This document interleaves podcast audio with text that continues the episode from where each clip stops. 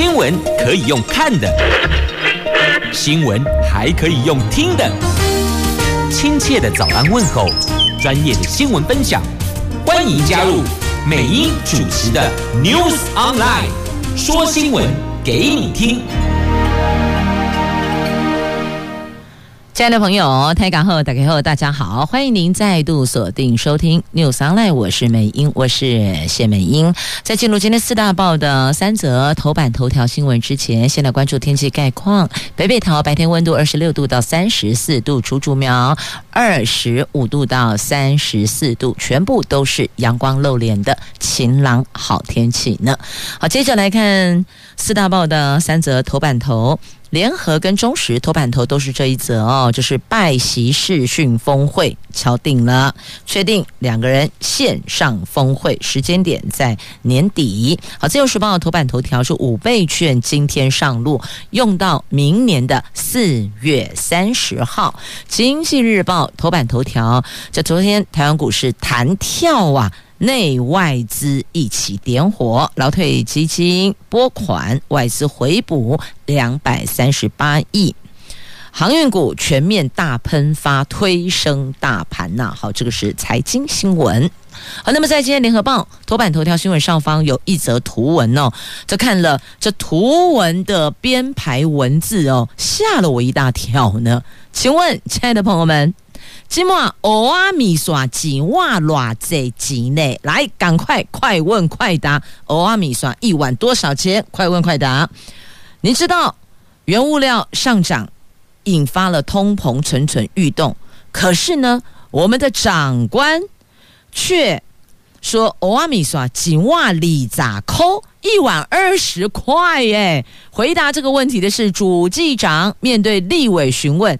一碗蚵仔面线多少钱？他回答说：“呃，二十块左右吧。”我的老天鹅啊！请问哪里有二十块的蚵仔面线啊？赶快供给的后不？我只能够说啊，长官呐、长官，您真是不食人间烟火，何不食肉糜呀？我的天哪！蚵仔面线几万里咋抠？我好想问他哪里买得到？昨天在立法院。立委质询，因为主计总处前天有公布了一份数字，而是有关九月份的消费者物价指数的年增率飙上了百分之二点六三，所以引发了通膨的疑虑。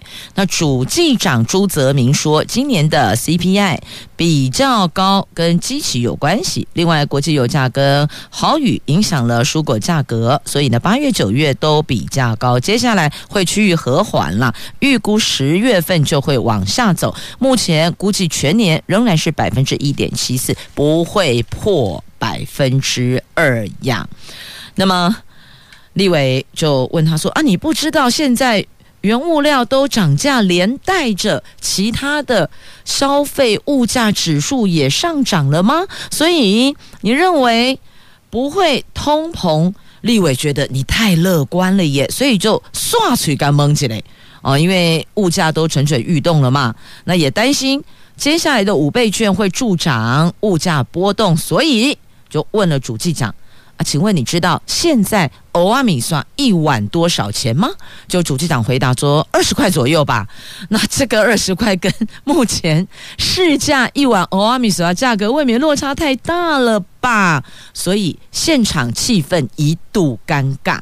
那后来，这罗立伟才说：“蚵仔面线都涨价了，你那二十块加起并购，归你也更小啊！哦，那你现在加一个五倍券，可能物价还会再涨啊！只好立伟自己尴尬结束这个话题。所以因此哦，这朱泽民就主计长应该讲主计长啦，身为大掌柜，那对物价认知竟然完全跟民间脱节。”那所谓推动的政策，那所谓你推估的预算，那有没有可能也背离现实呢？也并没有贴近民众呢？所以哦，有人说，哎，何这不不食人间烟火啊？那何不食肉糜的现代版呐、所以，亲爱的朋友，这个主管业务的长官呢，你一定要真的完全掌握现实的状态。要不然你所拟定的政策可能就会跟实际脱节，会不好用，而且会适得其反呐、因此，坐在哪一个位置上，你就得要针对你所掌管的业务，必须要主动的去做功课，对吧？所以显然，这个跟社会脱节颇久了。二十块的欧阿米莎，请问一下，二十块的欧阿米莎当西屋啊？我记得这二十块钱欧阿米刷价格已经好久好久好久好久以前了，对吧？现在要买三十块的欧阿米刷都不是那么容易的，三十五也不是那么容易的，大概都四十四十五起跳了，要看地方看区域啊，所以绝对很难。再去问到二十块的，我也好想知道。如果有朋友知道哪里有二十块的欧阿米刷，可以通知一下。报几的后康 A 吗？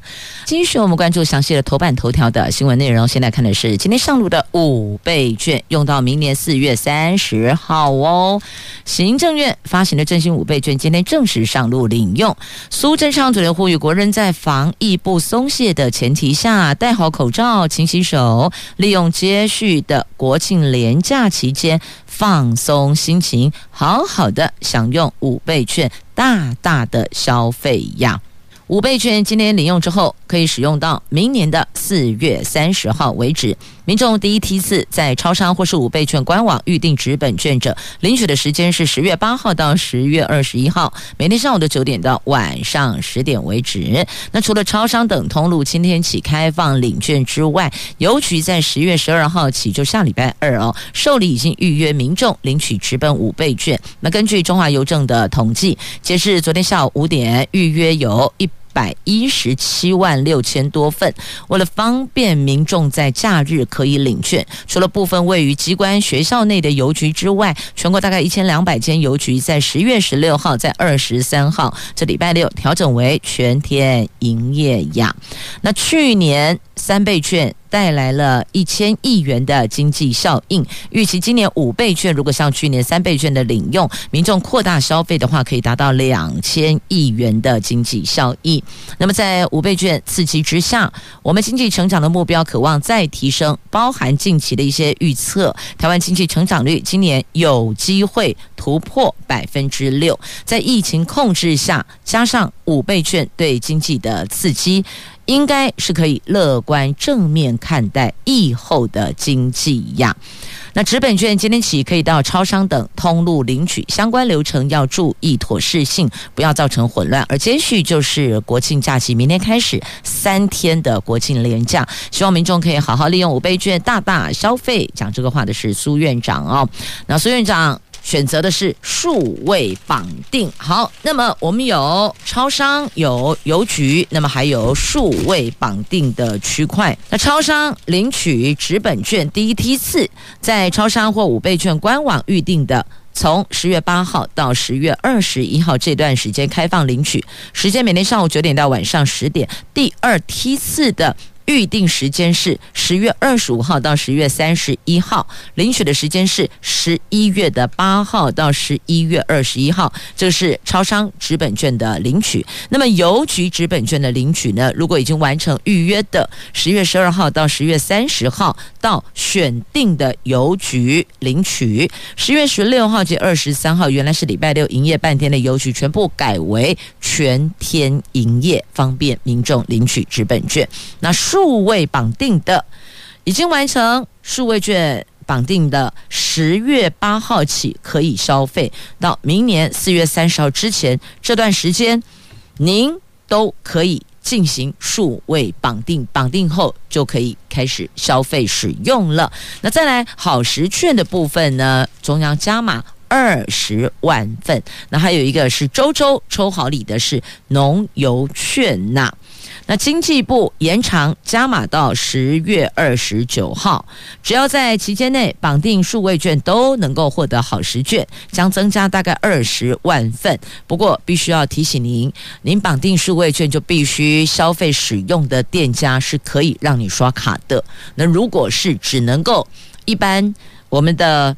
钞票流通、铜板流通的店家，这个你可能就要考虑一下了。所以进行数位绑定之前，还是要想一想、想清楚。那另外呢，农游券也加码周周抽好礼，只要在农游券合作的三千处的场所消费满千元登录发票就可以累积一次抽奖的机会，包括每个月配送一次每箱价值一千五百元的一年份的水产箱，还有双周配送的产销履历一年份的蔬果箱。那这个是要抽奖的，不是直接就可以带回家的，所以这个部分还是有做一些不一样的游戏规则的绑定，所以您还是要了解各。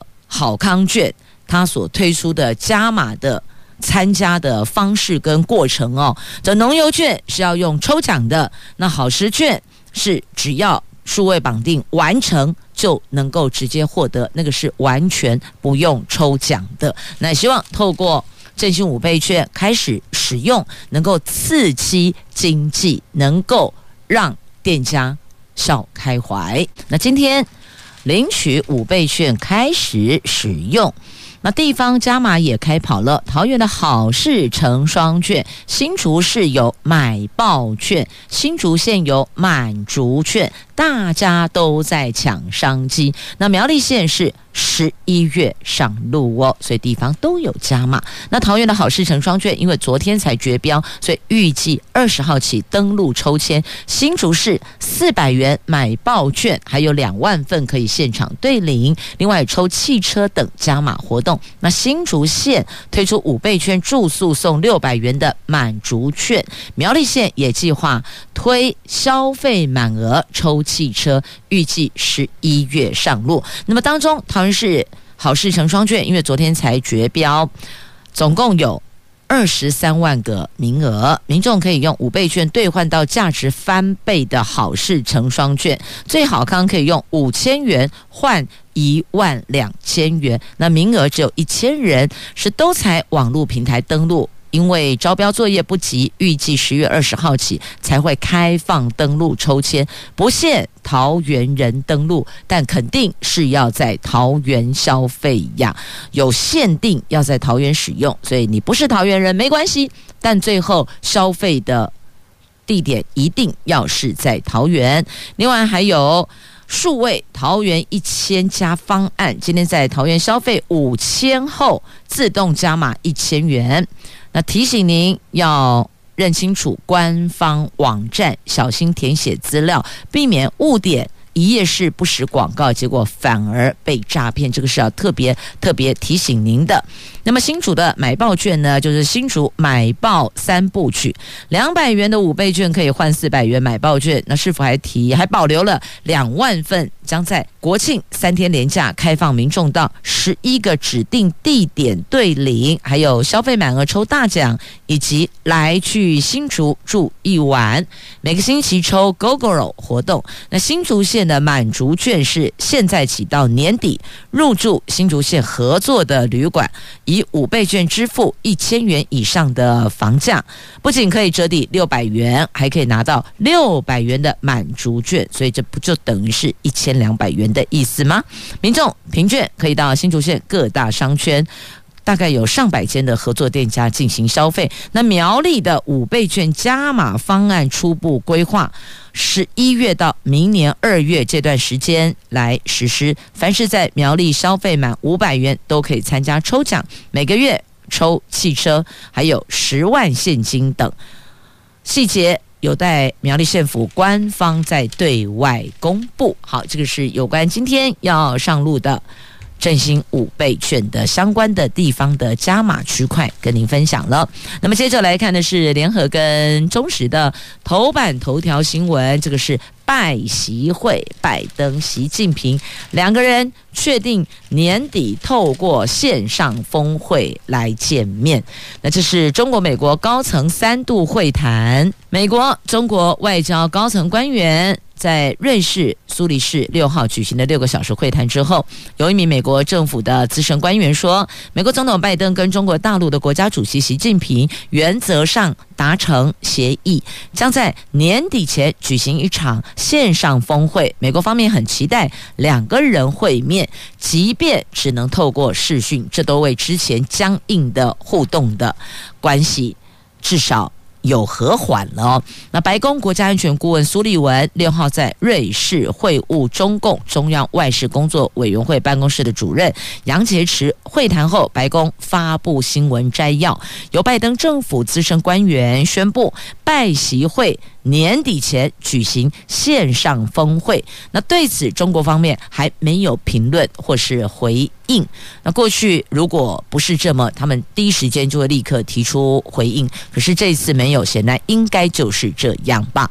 那英国的媒体则说呢，这个就是美国中国关系改善的第一个迹象。那至少两国的领导人会进行线上峰会，总比并不见面好多了吧？你看之前是电话。对吧？两边曾经通过电话，那现在是进行线上的视讯峰会，所以认为这个是两国关系破冰改善的迹象啊。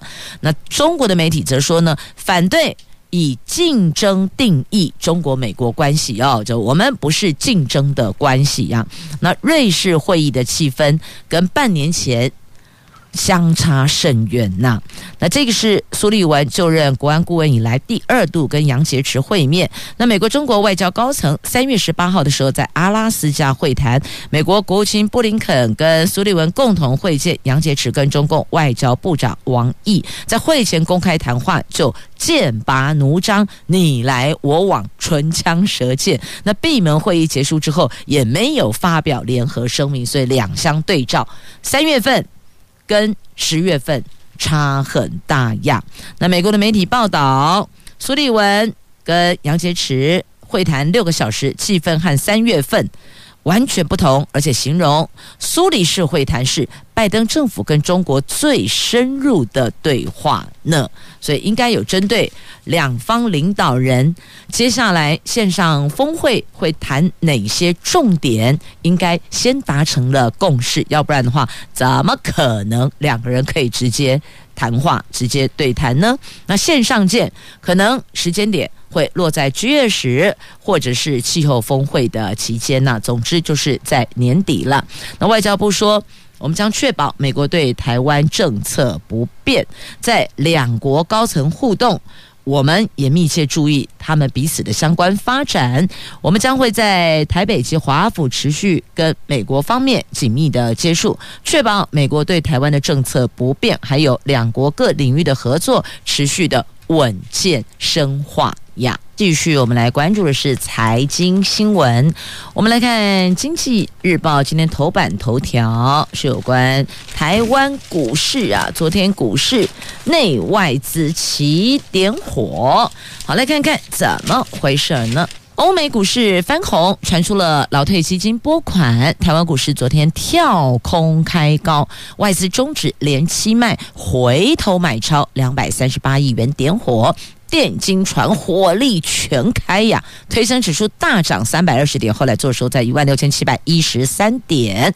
对于今天是不是能够爆股过国庆连假嘞？能不能安心的抱着股票啊？法人认为得先看全球空头压力源入股开市的表现。短线来看，昨天虽然量增价涨，但连同盘后量能只有两千九百八十二亿元，未来台股仍然是偏区间震荡的。那昨天我们的股市出现久违的大涨，但市场对后市看法不尽相同哦。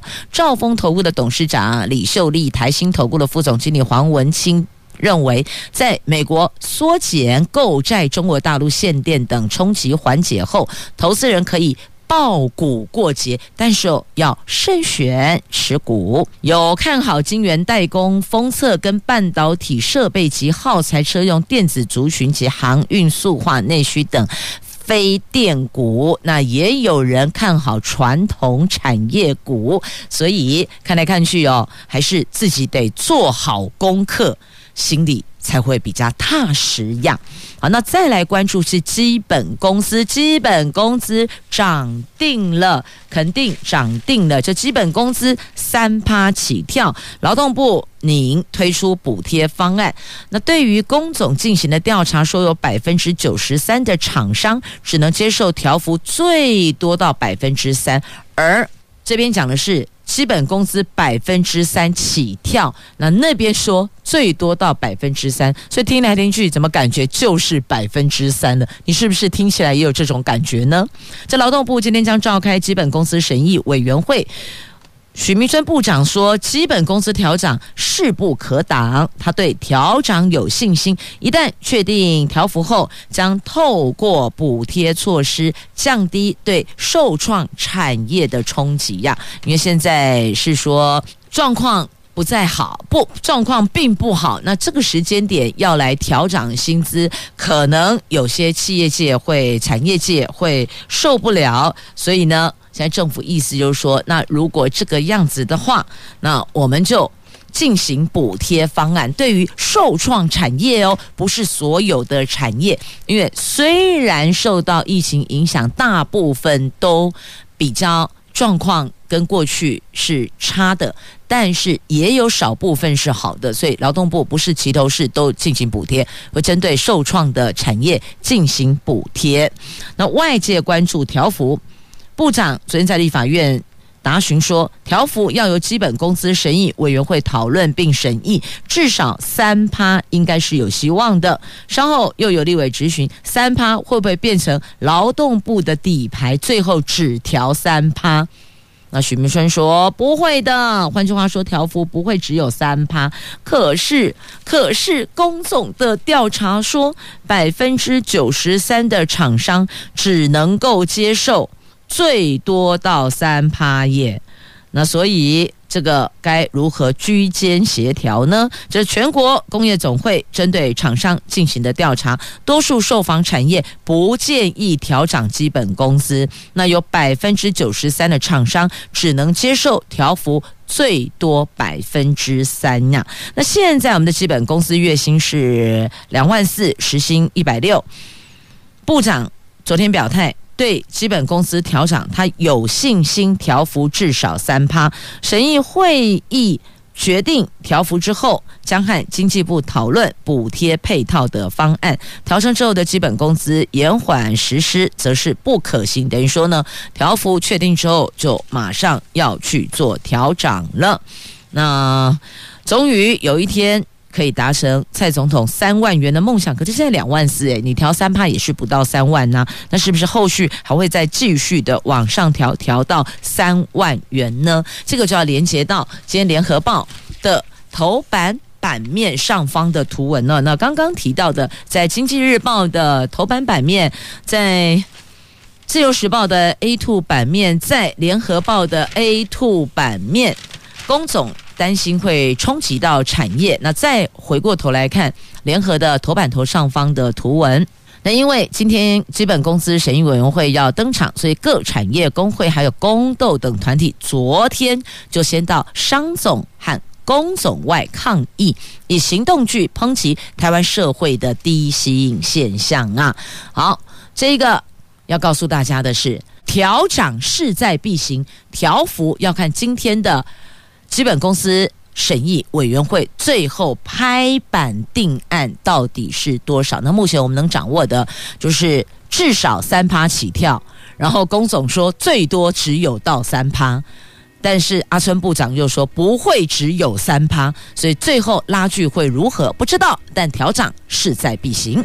我们的基本工资调涨势在必行。好，那再来看一下越南，越南不得了，有百万名劳工出逃。喂，为什么？因为疫情啊，新冠疫情重创了胡志明市跟邻近的工业重镇，有好多好多的农民工正在大举逃出，这个也重击了供应链，因为他们要躲避疫情，那势必就没有办法留下来继续工作，所以。可能年底的电子服饰鞋业会面临缺工危机。换句话说呢，他们年底购物季的缺货困境会更加的恶化呀。好，这个是在今天《经济日报》A8 国际版面头条。继续，我们来关注我在今天联合跟中时头版下方都有的新闻：这诺贝尔文学奖得主出炉了。这位得主。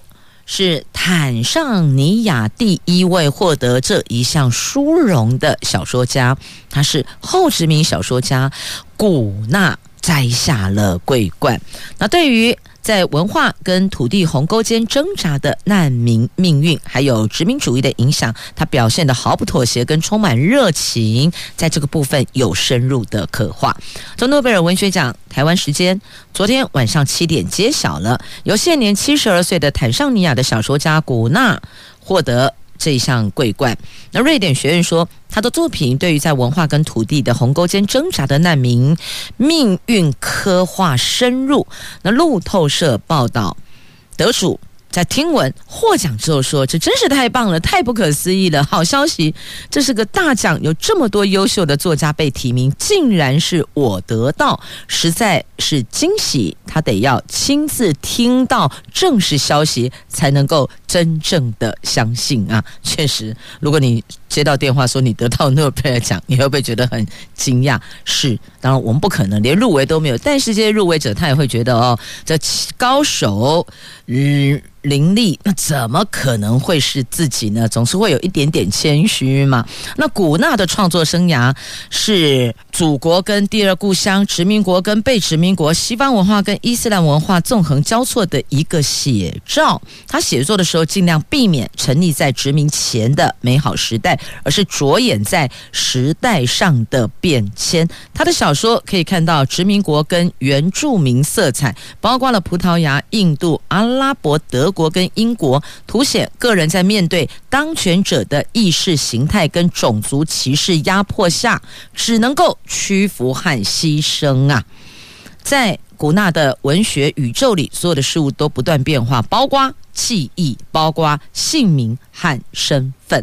恭喜坦桑尼亚的小说家古纳。摘得诺贝尔文学奖的桂冠。好，那么继续呢，我们再来关注的，在今天《自由时报》头版版面的新闻来看，经济部长跟美国 IT 处长达成了共识哦，我们的半导体厂可以免答营业机密。美国日前要求半导体业者要提供晶片生产、销售等资讯，因为这牵涉到台积电，引起关注。这是我们的护国神山呐、那据了解呢经济部长王美花已经跟 AIT 处长孙小雅会面，确定问卷性质是自愿性，是可以选填的，并不是强迫，也不会要求要揭露营业秘密。那经济部长昨天也跟台积电、联电等六大半导体业者见面，业者说本来就要。哦，填写问卷，但确定性质之后会比较放心啊。那美国这份晶片问卷是采自愿性的，也就是说呢，你可以不填，你也可以填，那可以选择。那现在由国家出面，经济部长和美国的 AIT 处长双方达成了一个共识哦。那我们可以免答营业机密，你可以选答其他的。但是有些牵涉到内部机密的部分是可以把它略过，也就是所谓的下一题。那王美花昨天跟台积电、联电、联发科、世界先进、日月光、环球金等六大半导体厂商，还有台湾半导体协会。面对面说明，包括了台积电等厂商反映，因为主要客户大多是美商，本来就要填答这个问卷，但还在斟酌涉及保密者如何处理。那对美国方面揭露三大原则，半导体业者说这样子我们就比较放心了。那他们是问卷可以部分填答，而且部分回答优于不答。那如果关于客户资讯等机密资料，绝对可以选择保密的。那除了第一波收到问卷业者之外，第二波包括笔电以及其他晶片使用端业者也将陆续的收到问卷。经济部说将持续沟通啊。好，就是在今天《自由时报》头版版面的新闻，也是日前呢，大伙儿非常非常关心的，说哈，啊，我们护国神山的机密资料就要这样子出去了吗？现在告诉你，可以选填，也可以免答。来看一下瀑布，哎，雪蕊跟瀑布怎么回事呢？哎呀，瀑布代表台湾角逐奥斯卡，这位由钟孟宏执导、贾静雯及王静主演的瀑布。部从十一部报名台湾影片中脱颖而出，确定将代表台湾角逐明年第九十四届奥斯卡的最佳国际影片。文化部也说了，艺文展演活动及电影院线受到疫情影响造成冲击，目前逐渐返回轨道。文化部也将持续的在既有的补助机制支持各类型的创作，扶持台湾电影不断向上成长，让世界看见台湾的。文化力量呢？这瀑布将代表台湾角逐奥斯卡，结果如何？现在还不知道。但另外一个确定拿冠军，公银杯都邓来呀。这位是台中弘光科技大学化妆品应用系的硕二学生哦，硕士班硕二学生刘浩宇，他参加了二零二一的 GCA 全球创意大赛的线上比赛，十月三号公布成绩，他在。剪染技术组年度新锐剪法师项目打败了全球三十多个国家，有一千名的好手，他勇夺冠军了。那这位来自云林的刘浩宇，他在宣布获奖当时，马上把国旗拿出来秀在直播上，而且打电话给阿嬷说：“阿嬷，我得冠军啦！拿冠军秀国旗，太棒了！”心中有国旗，心里有国家。好，那么直接也连接到中时 A two 焦点版面的新闻，这怎么回事？中华民国被消失了？奈博基亚内，这国庆要到啦，今天都已经是十月八号，再两天国庆了。蔡总统昨天为总统府资政姚嘉文推荐新书，强调台湾是一个有能力也愿意付出的国家。加上前天他在美国外交事务双月刊撰写专文，通篇也都用台湾，没有提到中华民国。而今年我们的国庆主视觉的英文更是写着“台湾 National Day 二零二一”，国民党就痛批有中华民国被消失了，不见了，从头到尾提的都是台。湾好，再连接回《自由时报》头版版面的图文呢。这效力于印第安人队的台湾好手张育成，今年在大联盟轰出了生涯新高的九发全垒打，缔造台湾球员的新纪录。那例行赛的最后一战，他也以开轰为球季画下了完美的句点。昨天他在脸书粉丝专页展示今年击出全垒打的球棒，而且还预告喽。年底将举办一场线上义卖活动，他将拿出八支球棒作为义卖品。他说，竞标商品内容还有很多惊喜，欢迎大家来竞标，一起帮助弱势团体。所以言下之意就是，竞标所得将捐输公益呀。好，这是《自由时报》头版版面的图文。来，继续我们来看《自由时报》头版版面下方的新闻呢。在前立委杨文兴判刑五年半，因为。他用人头榨取六十亿的地费地，这是台湾最大重划弊案呐。这面积有一百八十六点五公顷，被称为台湾最大重划弊案的台中市黎明自办市地重划案，台中地院经过两年多的审查，昨天宣判认定全案经过缜密规划，前立委杨文兴等十二个人先借着人头地主取得重划会的主导权，再虚增工程等费用十三亿。榨取高达一万两千八百一十四平，市价六十亿元的抵费地，依背信等罪判刑五年六个月，宣告没收富有土地开发公司名下在金华地段的土地九千一百五十平啊，他是用人头去取得主导权的，那判刑五年半。好，这个是在今天《自由时报》头版下方的新闻，来到这。四大报头版所有新闻都带您关注喽。接着我们要来看的是莫德纳，莫杯杯总算要来了啊！有些人当时选定莫德纳，说：“哎，快要莫等待了哦。”那现在看到一线曙光了，一百一十万剂莫德纳疫苗今天来喽，美国直送呢，将提供二十二号起打第二剂。那两批 BNT 也上看一百八十万剂哟。第六批的 BNT 疫苗昨天清晨到货了，今天还会有第七批的 BNT 及等待好久好久好久的莫德纳疫苗到台湾来，到货量持续稳定。指挥中心要开放全年龄接种，推估最快二十二号开打，但疫苗政策是瞬息万变。前天晚上临时加开第十轮接种对象到六十一岁以上，而且规定符合资格者必须要限时八个小时内完成预约，结果引发民怨，指挥官昨天为此向各界道歉呐。